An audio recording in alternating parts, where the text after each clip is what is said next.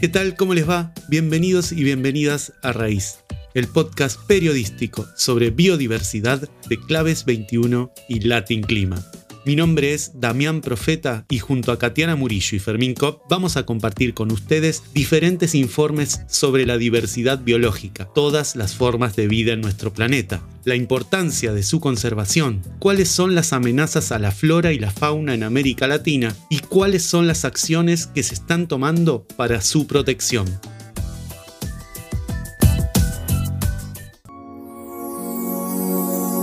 Para este episodio 11 de Raíz, Tatiana Murillo elaboró un informe sobre el impacto del cambio climático en el bosque nuboso de la Reserva Biológica Bosque Nuboso Monteverde en Costa Rica. Los bosques nubosos son bosques o selvas de montaña con alta concentración de niebla durante todo el año. Conforman ecosistemas muy vulnerables y los cambios del clima ponen bajo amenaza a su gran biodiversidad. Escuchemos a Katiana. La Reserva Biológica Bosque Nuboso Monteverde, ubicada en la zona norte de Costa Rica, protege uno de los bosques nubosos más famosos en el mundo, no solo por su gran diversidad biológica, sino por el modelo de turismo en armonía con la naturaleza que ha impulsado en las comunidades aledañas. La reserva fue creada hace 48 años gracias a la visión y esfuerzo de líderes de la comunidad cuáquera asentada en la zona, que llegaron de Alabama y Iowa en la segunda mitad del siglo XX, atraídos por la tradición pacifista de Costa Rica. A este esfuerzo se unieron expertos del Centro Científico Tropical, CCT, una organización sin fines de lucro que actualmente cuenta con más de 50 años de generar investigación y propuestas para la convivencia armónica entre el ser humano y los bosques tropicales. La reserva, que es administrada por el CCT, cuenta con poco más de 4.000 hectáreas, de las cuales solo 13 kilómetros son senderos abiertos al público. Posee la mitad de las especies de animales y plantas de Costa Rica y cerca del 2.5% de la biodiversidad mundial. El Centro Científico Tropical ha estudiado por décadas la variabilidad climática que sufre la reserva y ha observado cambios importantes tanto en la temperatura como en la precipitación. Esta situación está causando la pérdida de la llovizna, que es la lluvia horizontal generada por la neblina característica del bosque nuboso convirtiendo este ecosistema poco a poco en un bosque lluvioso y afectando a numerosas especies, como lo explica Georginette Méndez, directora de investigación de la Reserva Biológica Bosque Nuboso Monteverde.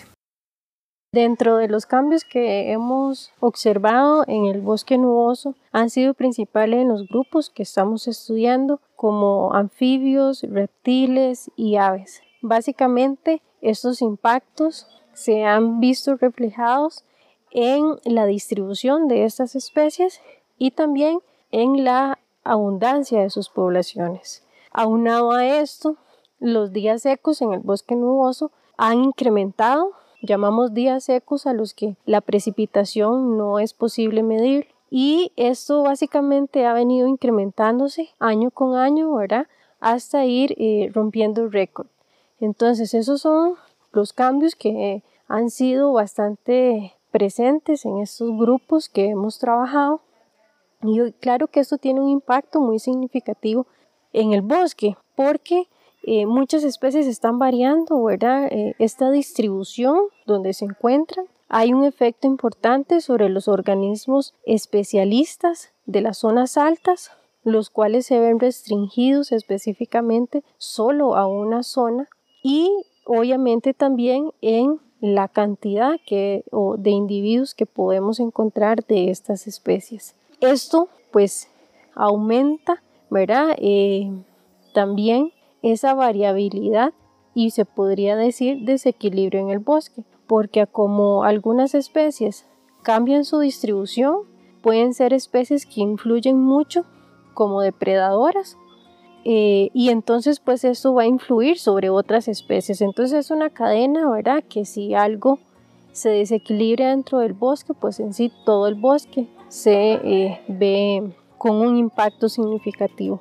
Y esto también causa eh, menos en cuanto al clima, pues se registra menos neblina, menos lluvias, influye sobre la humedad y todo es un, es un ecosistema que lo ideal es que esté en equilibrio. Entonces, esto va a, interferir en estas poblaciones.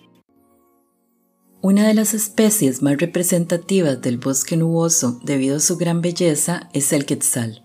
No en vano, sus largas plumas color esmeralda eran utilizadas para decorar la indumentaria de reyes y sacerdotes indígenas en Mesoamérica. En la reserva, los quetzales permanecen de enero a mayo, que es cuando anidan. Luego migran en junio y julio a zonas más bajas de la vertiente del Pacífico, cuando el clima se torna más severo y el alimento escasea. Los cambios en el clima, de los cuales la reserva no está exenta, son una potencial amenaza para la sobrevivencia no solo de esta especie, sino de muchas otras y del bosque nuboso como un todo. En la reserva ya han desaparecido especies como el sapo dorado, que era endémico o único de la reserva. El aumento en el número e intensidad de fenómenos meteorológicos extremos como tormentas y huracanes que provocan deslaves y derrumbes también afecta al bosque nuboso porque éste se cae más rápido de lo que puede regenerarse.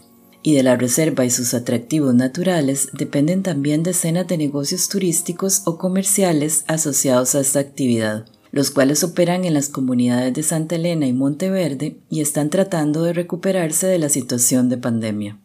Sobre esto nos comenta Carlos Hernández, gerente de la Reserva Biológica Bosque Nuboso Monteverde. Cuando el gobierno volvió a reabrir las áreas protegidas, abrió 12 parques nacionales y la Reserva Biológica Bosque Nuboso Monteverde. En ese sentido, nos aligeramos a hacer nuestro protocolo para poder abrir con dos motivos. Uno, por supuesto, eh, que nuestros turistas se sintieran seguros, pero además para apoyar a la región en su recuperación económica y por supuesto social. Muchos de nuestros atractivos en Monteverde lógicamente estaban cerradas y solamente y por un tiempo la Reserva Monteverde estuvo abierta. Eso ayudó a la recuperación económica y de la sociedad de la región de Monteverde en Costa Rica. ¿Qué hacer entonces frente a esta situación? Inicialmente, pues es poder continuar estos estudios para ver cómo se comportan las especies, cómo va cambiando el bosque y poder buscar estrategias para mantener la biodiversidad dentro del bosque. Es muy importante poder manejar adecuadamente las presiones que nosotros podemos controlar. Esas presiones de, de, actividades humanas que van a impactar sobre las especies. Por ejemplo, hacer un uso adecuado y sostenible del turismo, eh, tener un control eh, sobre la cacería, sobre la tala ilegal, sobre la extracción de especies. Entonces, todo lo que nosotros podamos prevenir va a ayudar a quitar las presiones que de por sí ya tienen las especies sobre el cambio climático. Y bueno, en mientras se pueda realizar esta conservación de especies, pues poderlo hacer. Y tal es el caso como el proyecto Ojo sobre el Quetzal y el cambio climático, donde lo que estamos buscando es preservar el Quetzal dentro del bosque nuboso a través de nidos semiartificiales. Entonces, en algunos casos podemos ayudar y si podemos hacerlo de una forma también correcta y no perjudicial para las especies, pues lo hacemos. Pero donde nosotros podamos como ser humano minimizar los impactos, eso es un esfuerzo bastante significativo para no causar ya mayor presión sobre las especies, especialmente las vulnerables, que sabemos que son las que van a llegar a un punto crítico de extinción por todos estos. De todo esto dependerá que el canto del quetzal siga escuchándose en las profundidades de un bosque que también lucha por sobrevivir.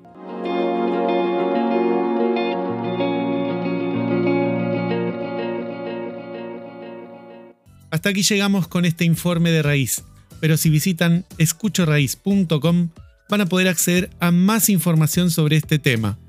También en escuchoraíz.com van a poder escuchar todos los episodios de este podcast. Por último, les recordamos que pueden seguir a Raíz en Spotify, Google Podcast, Apple Podcast y en YouTube. Porque no se puede amar ni cuidar lo que no se conoce, hicimos este episodio de Raíz el podcast sobre biodiversidad de Claves 21 y Latin Clima.